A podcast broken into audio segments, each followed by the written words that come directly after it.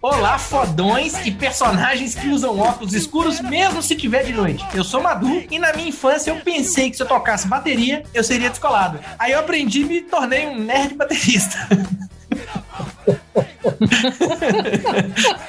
Virou a Meg White de óculos. Ei, pessoal, eu sou a Zizi e eu acho que a coisa mais cool que eu andei vendo nos últimos tempos é o áudio do moço do ar-condicionado falando para colocar o controle no cu.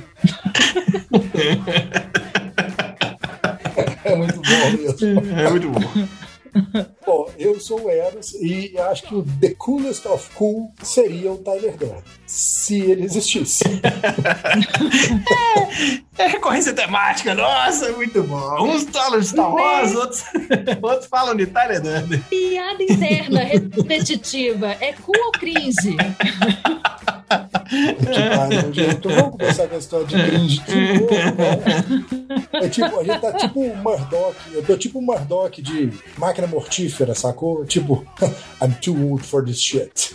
tipo, para, velho. É, Tipo, tu é cringe. Aceita e pronto. Cringe, cringe. Pelo amor de Deus. Muito bem, hoje a gente tá aqui para falar de alguns dos tropes que representam esse descolado. Mais do que isso, nós vamos falar da regra do descolado, uma regra que permite que algumas coisas aconteçam nas narrativas só porque são cool. A gente reuniu 10 tropes que, na nossa opinião, melhor representam essa regra. E, como diria Zé Bonitinho aqui, o personagem brasileiro que é epítome do descolado, fica aí que eu vou dar um tostão da minha voz e roda a música tema, porque tudo que é descolado tem música marcante.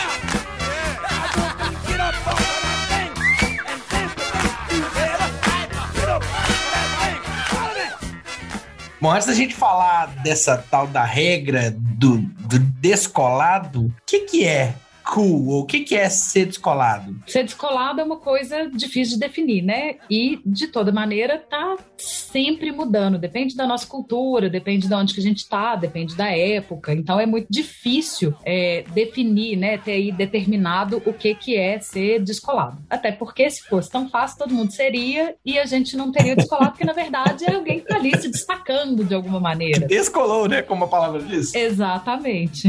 Mas uma coisa que não muda é que a pessoa, né, que é aí cool, descolada, ela tem um certo passe livre, né? Ela consegue passar batido fazendo algumas coisas que, enfim, que não são tão legais ou que, tipo, não conseguiria, outras pessoas não conseguem fazer, elas acabam tendo acesso aí a algumas coisas simplesmente por serem descoladas. Faz bullying, faz bullying. Alguns sim, né?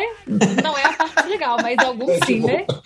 Com, com bullying, nem, nem o mal bacana dos bacanas consegue escapar de bullying hoje em dia, não. E vale lembrar também que você pode ser descolado de várias maneiras. Pode ser a maneira que você se veste, pode ser a maneira que você se comporta, pode ser um comportamento meio distante, ser mais frio, pode ser uma pessoa que é, sei lá, desejável, né? Tem uma aura assim de que parece interessante. Então, tudo isso, né, vai contar aí como essa pessoa descolada. Outra coisa que é interessante da gente falar é que não vale você se autoproclamar descolado, que no momento que você faz isso é um atestado de que você não é. Isso é um, um- um status que as outras pessoas dão pra pessoa descolada.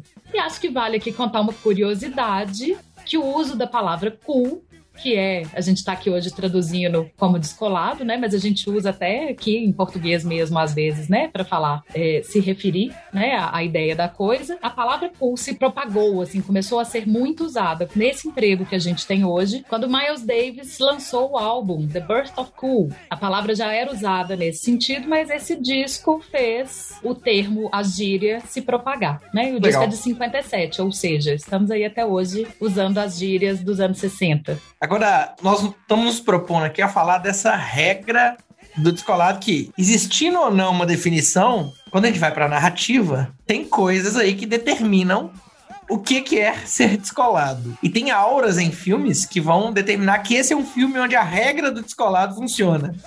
Bom, regra do descolado, né? O que, que, que é a regra do descolado? É quando o limite da suspensão de descrença para um determinado elemento ele é diretamente proporcional à sua grandiosidade. Né? O que, que isso quer dizer? Dito de outra forma, é quando aquilo não faz sentido dentro da realidade da história é uma coisa muito absurda, mas ao mesmo tempo ela é muito legal.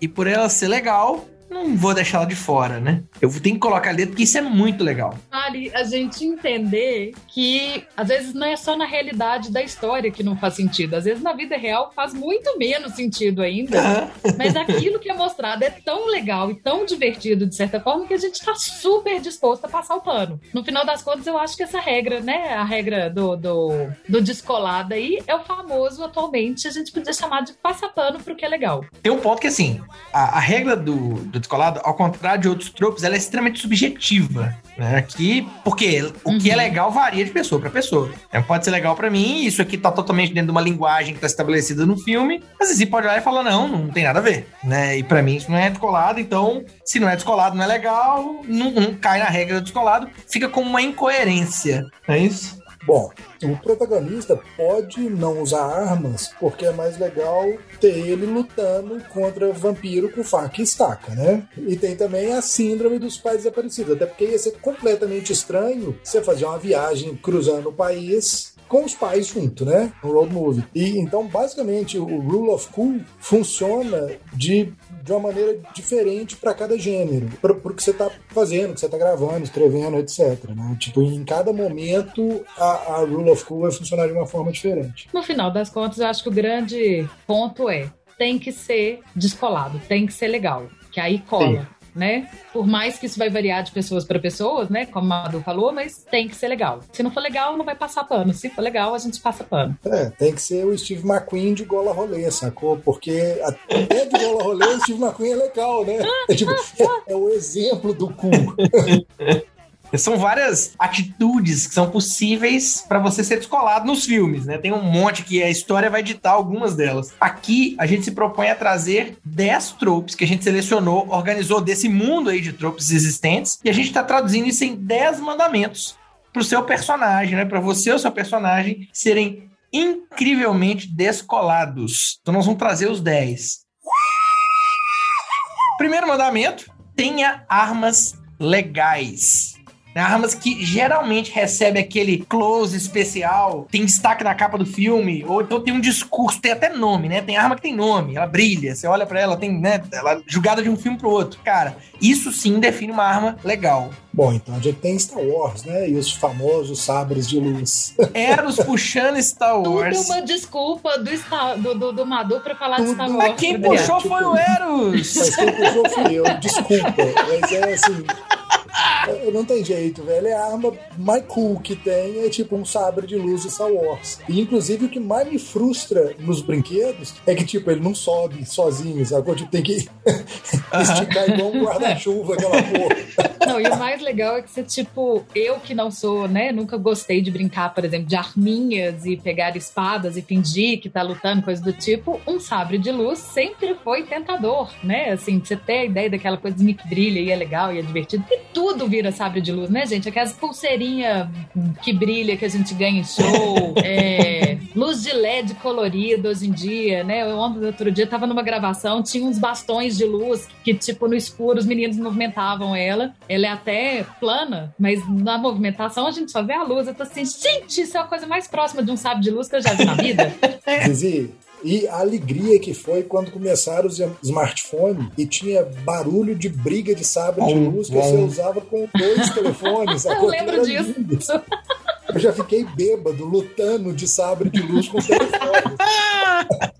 e aí você gravou aquele famoso vídeo do cara que pôs uma dessas luzinhas de, de show no pinto e ficou balançando com barulho do, do, do, do telefone.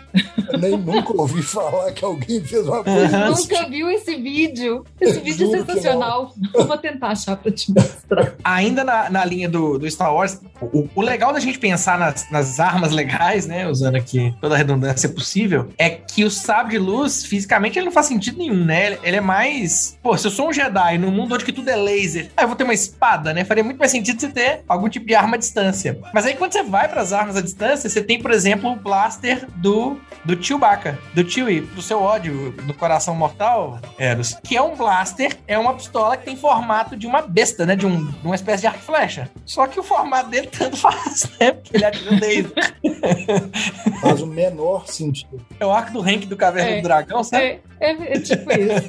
Porque não tem corda, mas dispara. Para laser, né? O James Bond tem a pistola que só atira com a digital dele. Que tem que. Na verdade, tem vários filmes que tem isso, né? Que a arma só dispara com, com a digital de quem tá, tá empunhando, quem, quem tem o direito daquilo. E tem o Dredd, né? Com a arma dele, a Lawgiver, que a arma é inteligente. Se alguém tenta usar a arma, não tem o direito a usar aquela arma, a arma explode. E ela usa vários tipos de munição, né? Tem a arma do Robocop, que é tão, tão famosa, assim como o, o blaster do Deckard lá do, do Blade Runner, que é tão, tão popular que ele não fica só a- a- a- dentro daquele filme. né? Você vai em Sin City, a arma tá lá dentro, você vai em Perfect Dark, tá lá. Far Cry, que é um jogo, Blood Dragon, que explora essa estética aí meio Tron, né? Tá lá a arma Uhum. também. Então são armas que saem desse universo original de tão legal que elas são, que elas são quase um personagem. né? Ela assume o papel em outros lugares. espada da noiva em Kill Bill não poderia entrar aqui. É, eu sei que não faz muito sentido, porque ela não tem nada demais, ela é só uma espada. Hattori Hanzo. Ela é a espada, né? A espada, mas que entra num monte de briga com gente com arma e ela vai com faca pra briga de armas, né? É. Isso é ser cool. Isso é ser cool. É tipo, Eu lembrei aqui agora também do compressor, do compressor de ar do Javier Bardem no Sim, Onde os Fracos Não sim. Tem Vez. Também é uma arma, assim, inesperada e que deixa o eu personagem... continuo achando que aquilo é possível, tá? Tipo, é a única forma que o Beisola é cool, inclusive, né? E como fazendo uma escola ficar cool? Deu um compressor de ar pra ele. Porra, sacanagem. O cara, tipo, é mal, né? Ele é mal num nível bizarro. E isso dá uma aura. É, mas realmente, pô, acho que é só por causa da arma mesmo. Tem razão. Segundo mandamento, possua um animal de estimação incrível. Porque não adianta ter roupa descolada, jeito descolado, arma descolada, se você não tem um animal descolado. Tipo aqueles lobos do Game of Thrones, né? Porque vamos combinar, são outro, né? É outro nível de lobo. São lobinhos Ah, quaisquer, Zizi, né? sério? Você vai falar do que eu queria falar? Game of Thrones é tão, é tão bizarro que ainda tem dragão de estimação, né? Que é uma Tem, coisa mais bizarra do que dragões de estimação. Cara, dragão no ombro é a coisa mais descolada do mundo, né? Oh, super. Bom, ainda mais depois que você saiu do fogo e não queimou, né? Apesar de que essa cena no livro é muito mais interessante do que na série. Muito eu não mais. lembro se na série, como é assim, mas no livro, ela, tipo, mega sai do fogo com três dragões. É muito legal. E ela tá amamentando, tá esguichando, né?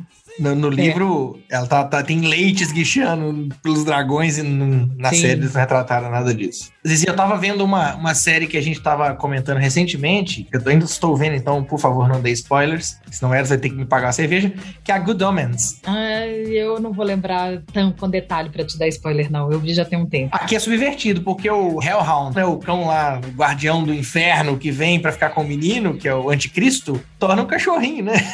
Bem pequenininho. Ele vem como um cachorrão e quando ele vira, ele vira um cachorrinho. Então é, é a subversão do trope. É, o Good Omens é, é o tipo de coisa que é a subversão de tropes, né? A, a, a, graça do Good Omens tá aí, né, inclusive.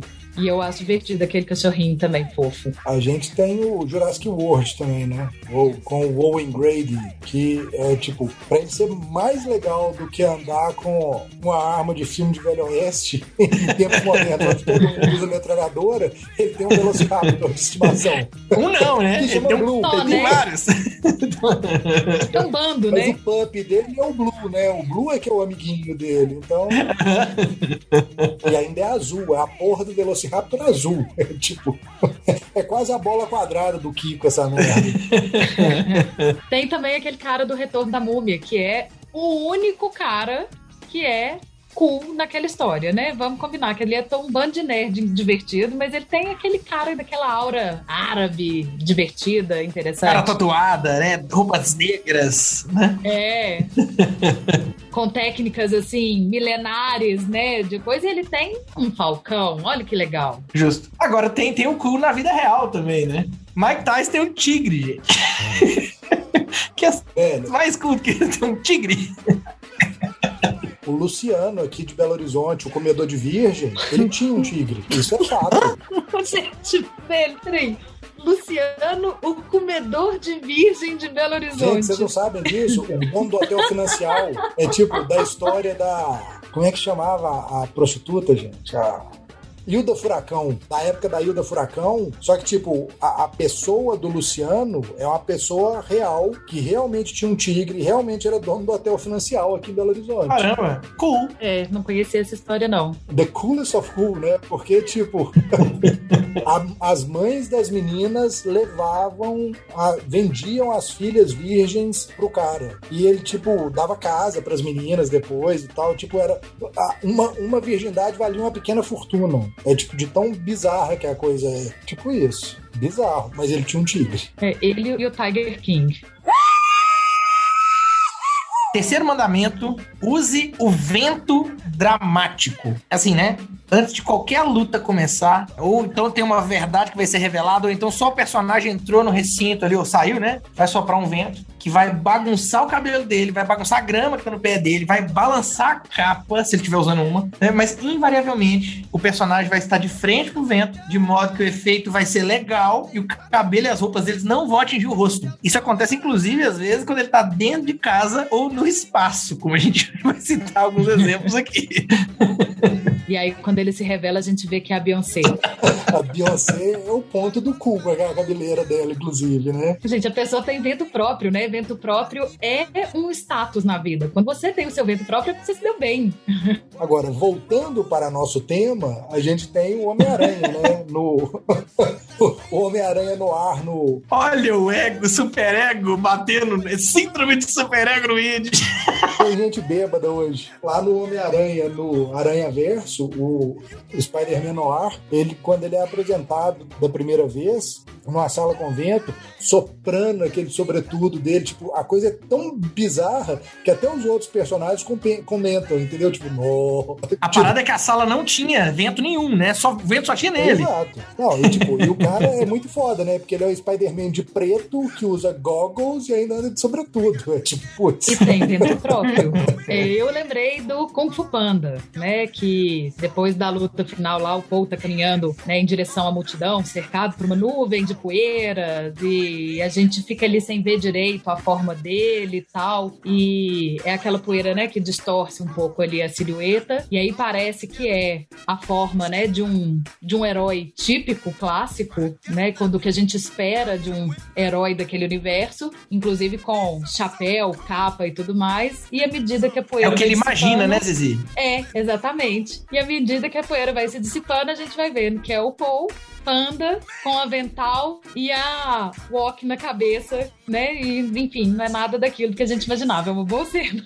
É, mas tem uma coisa incrível ali, que assim, quando ele tá dentro da, da, da, da névoa, né, de fumaça ali, tá batendo um vento que tá fazendo a capa dele voar. Mas a capa, a, o vento não dissipa a névoa de fumaça, só serve pra balançar a capa. É um vento próprio mesmo.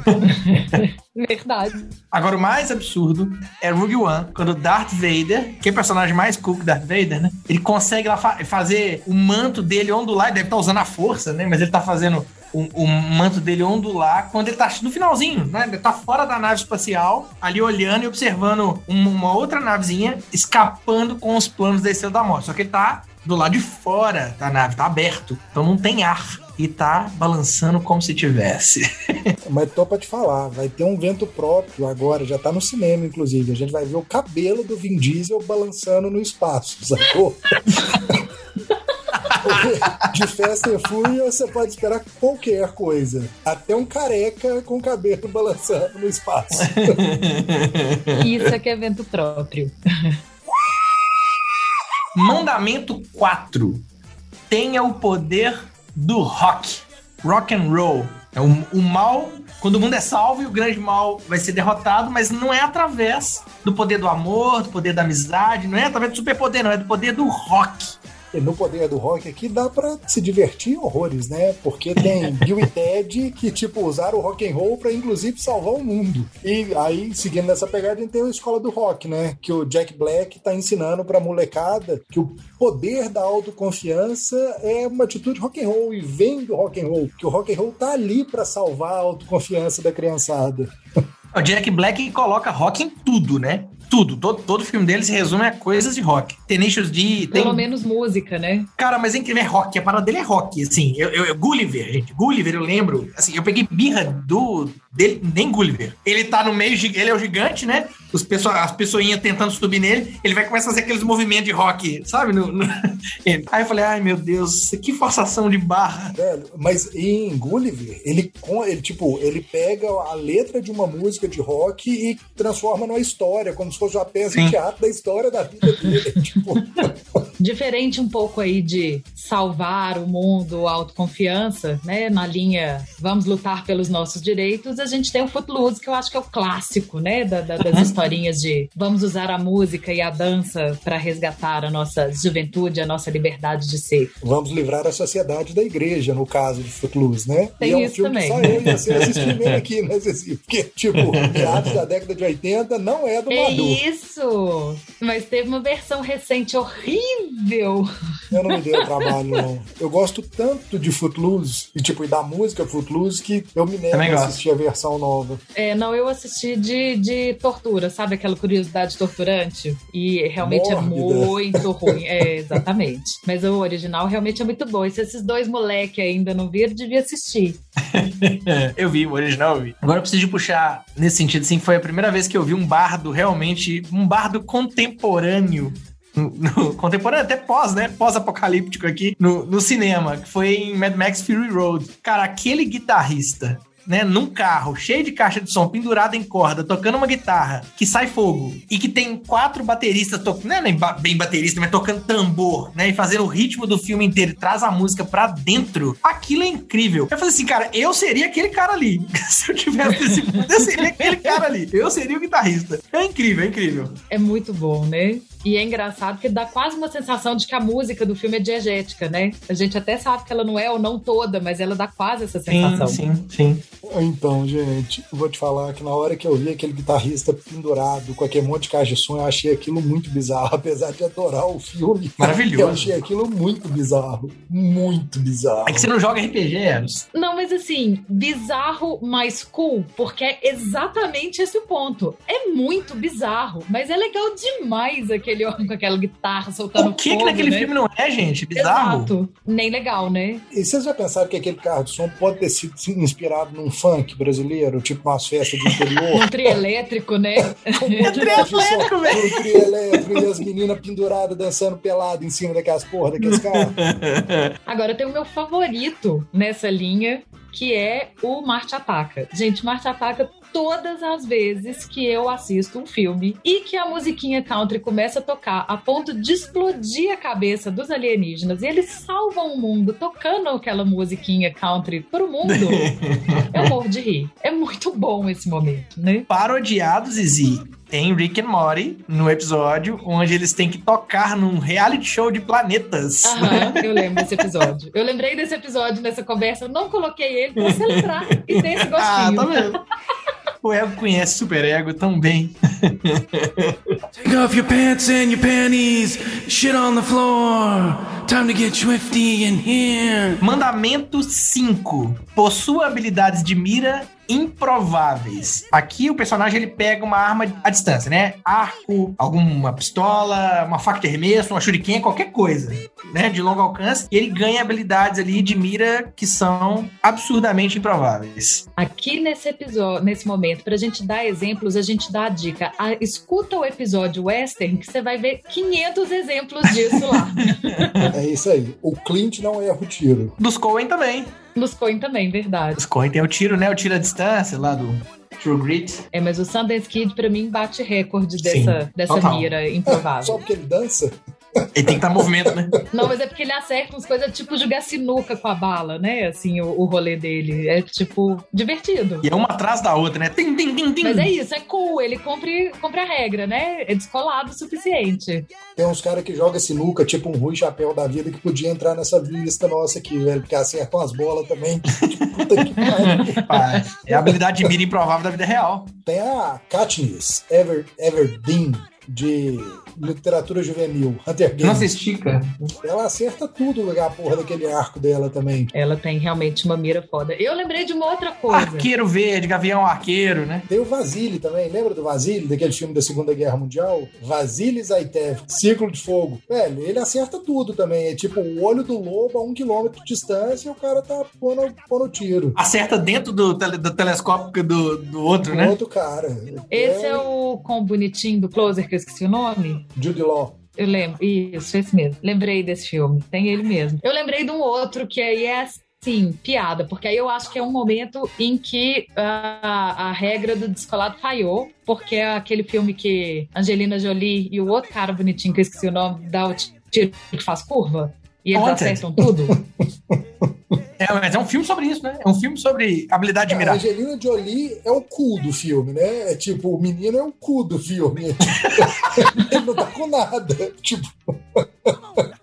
o cu, literalmente. James McAvoy, lembrei o nome Ah, dele. ele mesmo. Não, e o pior é que ele é até um cara interessante em outros lugares, né? Mas aquele filme é porque eu acho aquele filme todo tipo. Não, não. Atirar em asa de inseto, atirar a bala, né, né? Atirar na É. bala do inimigo, atirar na bala, né? Tipo, Não, velho. Muita É, bizarrice, e né? ele, pra mim, é isso. Ele é um que a regra não funciona, não foi legal o suficiente, então a gente não consegue comprar a premissa. a gente tem no Modern Family. Não sei se vocês assistiram, mas lá na série, eles falam Aham. o tempo inteiro, a Glória fala o tempo inteiro que ela é boa de tiro, né? E as pessoas duvidam. Na sétima temporada, ela atira no pé do, do marido, que eu esqueci o nome agora. Aí ela chama aquele, né, a câmera lá, confession cam, que aparece, né? Quando ela, eles falam pra câmera. E ela fala assim: Não, você duvida que sou eu? E ela, ela acerta um copo à distância com a, com a arma nas costas, assim. É um momento provando que ela estava certa desde sempre. E ela tem disso, né? Tudo nela é um pouco dessa. Lá na, na minha terra, a gente fazia tal, tais coisas. Sempre é uma coisa muito absurda, né? Aham. E ao mesmo tempo, de certa forma, sempre cool, né? Eu acho que a, a, a Glória ela tem um pouco essa pegada, né? Mandamento número 6. Esse, esse é chique, mas, gente. Trate tudo como se fosse feito de Explodium. Explodium é uma substância ali perto do Nambitanium. é próxima, tá na mesma tabela periódica. No Flebot, no. é tipo isso, né? Que tem a ver com objetos aleatórios que explodem muito facilmente. Tem o clássico, né? Do Tubarão. Adoro o filme de uma construção, porque o, o Tubarão é isso, né? A construção de suspense dele é o que faz valer, porque se a gente for realmente ir nesses detalhes, tipo, como vamos finalmente superar, né, vencer esse tubarão? Sugando um tanque de oxigênio na boca do tubarão e tirando depois pra ele explodir, e mesmo assim sobra um pedacinho do tubarão, né? É, Mas, enfim, vamos de tudo que resolve. Mas é uma bela construção de suspense. Agora, gente, infância, tá? Pelo menos a minha. Power Ranger. Os caras usam roupa de borracha, né? Colã. E aí qualquer coisa que bate naquele colã dá faísca. é feito literalmente de Explodium. Acho que a gente podia colocar aqui, não um filme, mas o Michael Bay, sacou? Tipo, tudo do Michael Bay explode. Ele é especialista, né? Tipo, se ele fizer um filme a respeito de um paralelepípedo, o paralelepípedo explode com a explosão nuclear, o negócio. sacou? Tem fogo em tudo. Lá em Transformers, até os tubos de concreto explodem. Tubo de concreto explode. É, é maravilhoso. Seguindo a linha, então, de explosão, a gente tem a, né? Tudo bem, você vai tratar tudo como explode, mas a regra 7, o mandamento 7 é tenha uma caminhada firme. Você não vai reagir à explosão. As coisas vão explodir atrás e você vai fazer aquela caminhada, né? Nem seu cabelo move, o vento próprio nessa hora ele some. Você anda firmemente. Aí tem que falar da infância, né? Irmãos cara de pau, que tipo, os brothers. caras abastecem o carro, arranca o carro, o posto explode, tipo, Aham. quase Hiroshima, e nem olhar olhar pelo espelho, olhar pra trás, os caras olham, sacou? É como se nada tivesse acontecido ali. E os caras seguem, vambora. Eles estão numa missão divina. Que é um exemplo também do rock salvando o mundo, né, velho? É o rock, só que aqui é o blues, né? Ali o blues tá salvando o mundo. Cara, Rambo, pra mim é o clássico de, de coisas, de cena assim, que eu lembro da minha infância, de, de coisas explodindo e o personagem não olhando pra trás, é Rambo. Inclusive tem uma variante desse trope que é, ele pula, né? Mas ele pula contrário, assim, mas com aquela cara sóbria, sabe? E dá aquele pulo e a coisa explode atrás. E ele provocava a explosão com a flecha explosiva dele, que é outra coisa, né? Tem armas, o cara é descolado na arma, é descolado na explosão, é descolado no andar, cabelos grandes ao vento. Até na faca, Né? né? Até na faca que vai crescendo, como você disse, né, Eros? E aquela porra daquela faixa vermelha no cabelo, me explica aquilo. é pro suor não descer. Mas tem que ser vermelho. A cena era faca guardando, né? Faca guardando, bota amarrando, faixa amarrando. E aí, tá, beleza, deu o close do. Isso também é uma coisa de fadão, hein? Pelo menos no jogo de Master System do Rambo 3 era assim, né? Mas no filme também tinha essas cenas. É, eu acho que tinha também, porque eu que nunca assisti muito Rambo, tenho essa sequência de momentos gravada na cabeça. Mas é, eu acho que isso é de Rambo 2, na verdade. É, no 1 ele é só. No 1 ele não, ele não mata ninguém, né? No 1 ele acho que ele mata um, uma pessoa. Uma, du- duas pessoas, eu acho. Uma ou duas. Eu já vi um kill count dele, acho que é uma, tá? Ele, ele, mas ele derruba o helicóptero com pedrada, né? Que é uma coisa interessante. Que é mais cool que ele. Se você conseguir acertar o piloto, ele é bom de mira, a gente tem que levar ele lá pra cima também. É mesmo, ele entra lá. Eu vou te contar, bom de mira e bom de explosão, né? Porque você, como a pedra conseguia bater um helicóptero, ele tem que ser bom de muita coisa. Madu, você falou que lembra aí do Rambo, eu lembro do Coringa.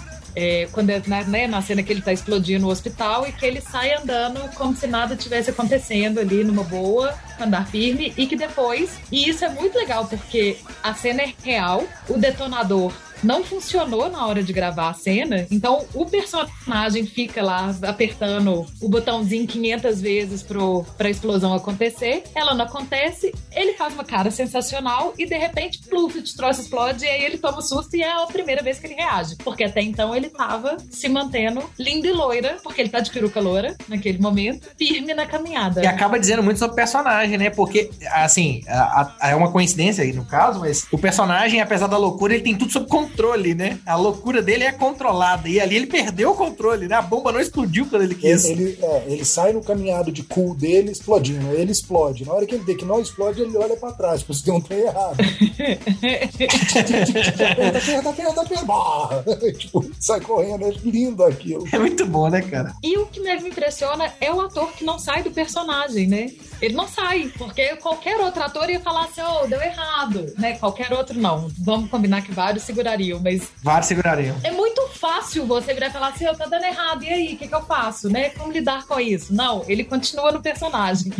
É Mas ele bom. tava dormindo no personagem já tinha dois meses, né? Então, tipo, É, ele já não atendia pelo nome dele. Vídeo final trágico. é. Tem um outro personagem que me lembra aí de, de caminhada firme, que é o Gus Fring.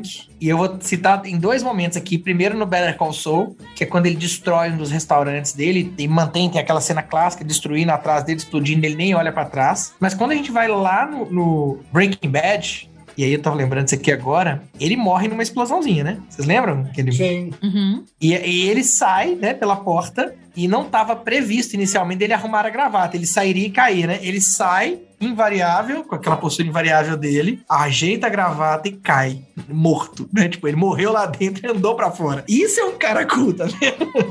Pessoa explodida, tá morrendo e continua andando firme, né? Isso é cool, né? A definição de frio, né? Morri, morri, deixa eu morrer direito. Arruma a gravata. Pode ser definição de virginiano também, né? Até pra morrer ele precisa arrumar gravata. Mandamento número 8. Abuse de simbolismo falso. Às vezes as obras elas vão trazer simbolismos religiosos, mitológicos, né, para dar profundidade. Em alguns casos, é só para ficar legal mesmo, né? Traz aquela aura simbólica. Isso vai acabar gerando, pode gerar, né, algum tipo de debate e até mesmo decepção em quem viu profundidade naquele simbolismo que no fim das contas não existe. Eu, eu sei que você tá aqui pra puxar o Pulp Fiction com o Ezequiel 2517. Não, hoje é seu dia de puxar Star Wars, Pulp Fiction. The Path of the Righteous. Maravilhoso, né? Maravilhoso. Bom, é lindo. É, é sim uma colagem. Tem vários trechos ali que não pertencem ao versículo, que não não quer, não, não são do versículo 17, capítulo 25 do, de Ezequiel. Porém, a parte de vingar e jogar toda a sua ira contra os seus inimigos está lá, entendeu? É tipo, a abertura não está, mas o final é Ezequiel 25:17, sim. Mas a parada é a brincadeira, porque ele mesmo, no final das contas, saca que não queria dizer nada. Ele nunca tinha entendido o que ele estava dizendo no próprio filme. né? O próprio personagem fala, né? Nunca, nunca prestei muita atenção nisso. Eu só falava porque eu achava legal, né?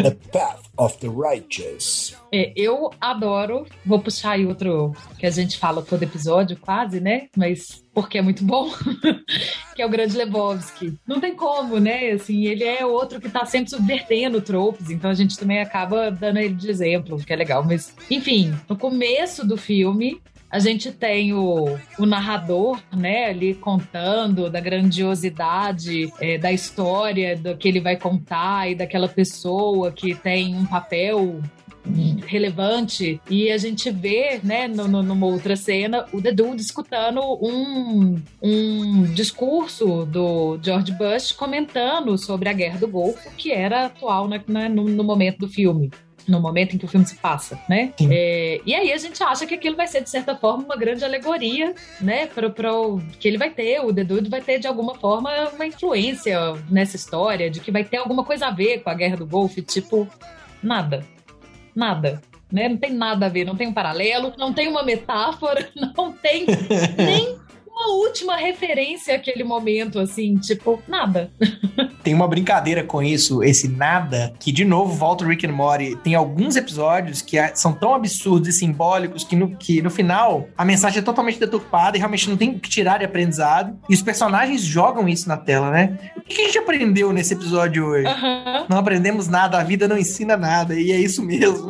E tem um, um personagem que é um dos. Eu acho um dos personagens mais incríveis da TV recente, que é o Ron, é, que é um cara que vive muito assim, né, do, dos, da própria lei. Ele faz a própria regra. é, ele não acredita no governo, mas ele vai trabalhar para o governo porque ele quer boicotar o governo e ele acha que essa é a melhor forma de abusar do sistema. Enfim, ele é um cara peculiar, super cool, divertido. E ele passa, né? Tem um episódio na série em que ele acredita que o, o, o Mob Dick é um livro sem nenhum tipo de simbolismo, é só a história de um cara que odeia uma baleia e tá indo atrás dela pra matar. E aí quando alguém aponta pra ele que pode não ser bem assim, que aquilo pode ser uma metáfora pra algumas outras coisas, ele fica extremamente irritado, incomodado de que o negócio tem alguma profundidade a mais do que ele quer e depois ele rejeita essa teoria completamente. Tipo, não, é a história de um cara que odeia baleia, pronto, acabou. Mandamento 9. Isso aqui nós vamos precisar bastante do nosso editor aqui, pra, né, do nosso contra-regra, para ajudar a gente a contar. Associe seu poder a uma música tema. Bom, você ouviu aquela música, aquele som, pode saber que alguém tá prestes a fazer algo muito foda. E eu vou puxar aqui o Bill, que aí, toca aí contra-regra, Ironside.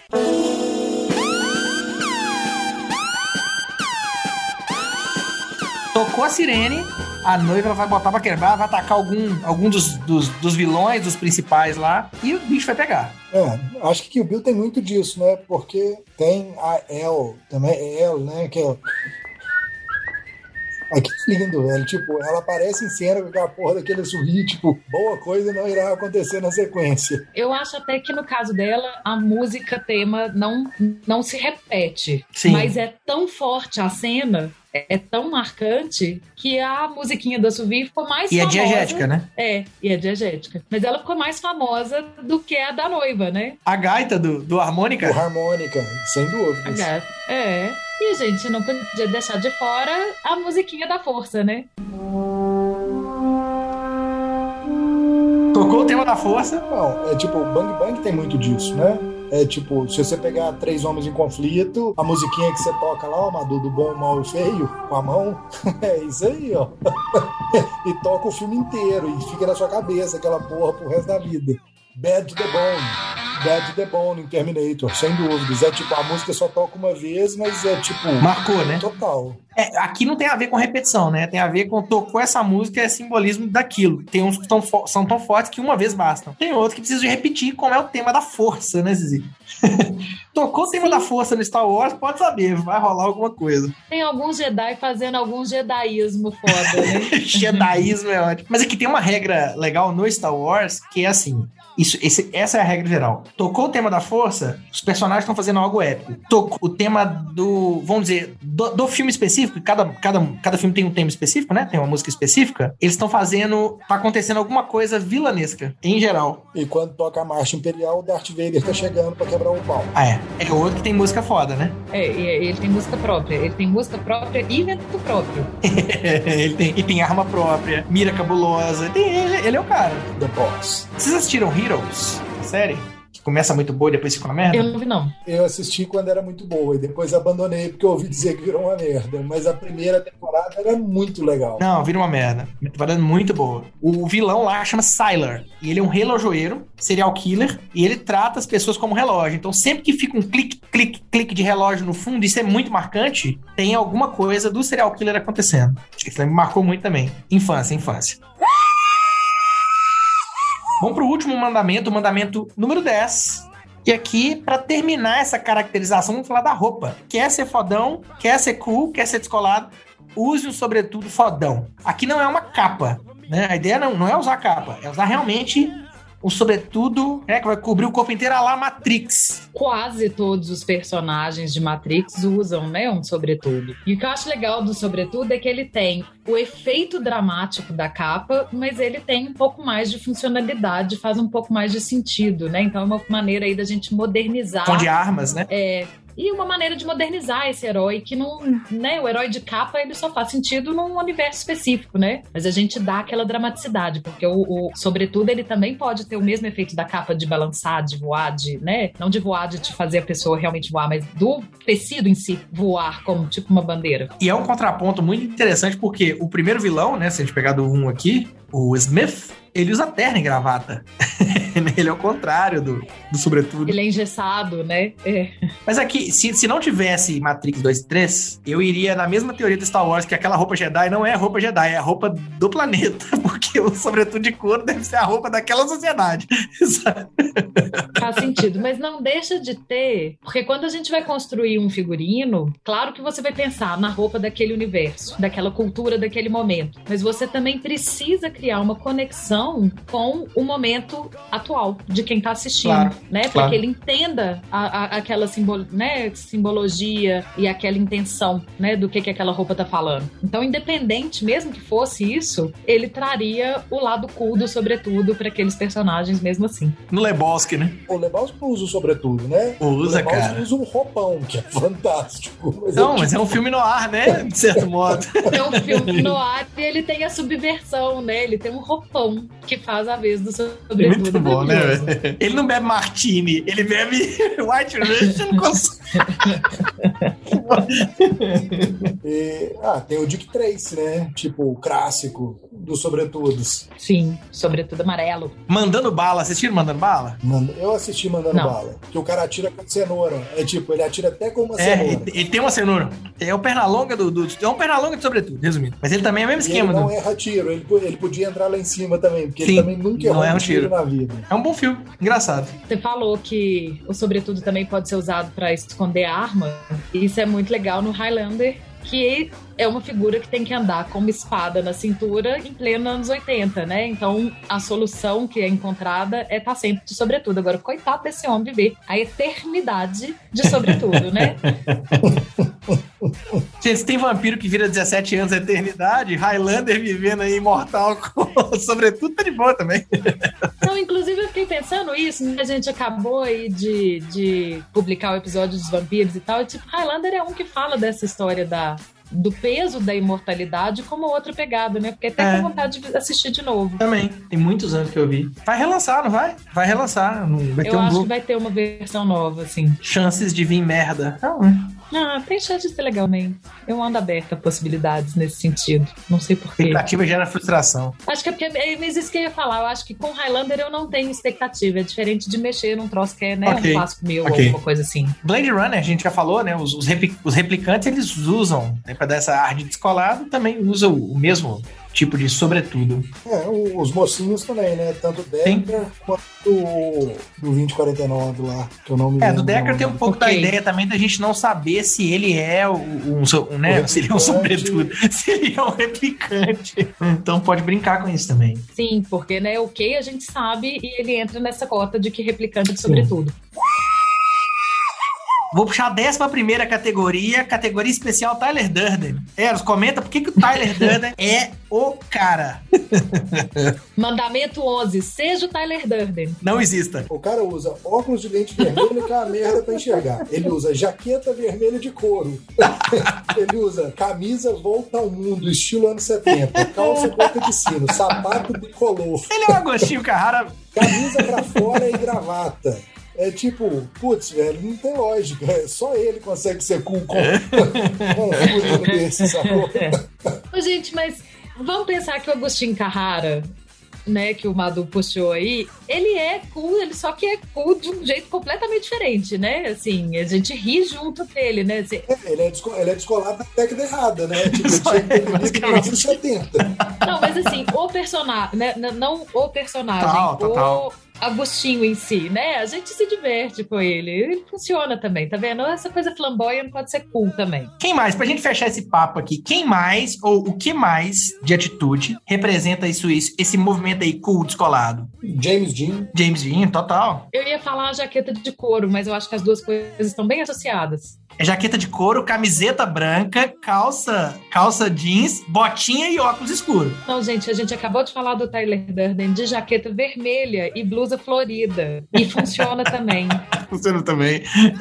mas é o James Dean fez isso muito antes de todo mundo, né? Ah, sim, sem dúvida. É, inaugurou o estilo, né? É, a gente tem o Steve McQueen também, que é tipo é a personificação do cool da década de 60. Tipo, putz, repetindo, né? O cara usa gola rolê e ainda fica legal de gola rolê. Não tem lógica. Mas a Gola Rolê tem uma pegada num determinado momento ali nos anos 60 que tem uma coisa meio cool, né? Também, assim, ela é meio artística, assim, tipo, os intelectuais interessantes têm uma golinha rolê. Teve uma moda ali, mesmo no O James momento. Dean, o, o Steve McQueen e o Andy Warhol, né? Essas Steve Jobs.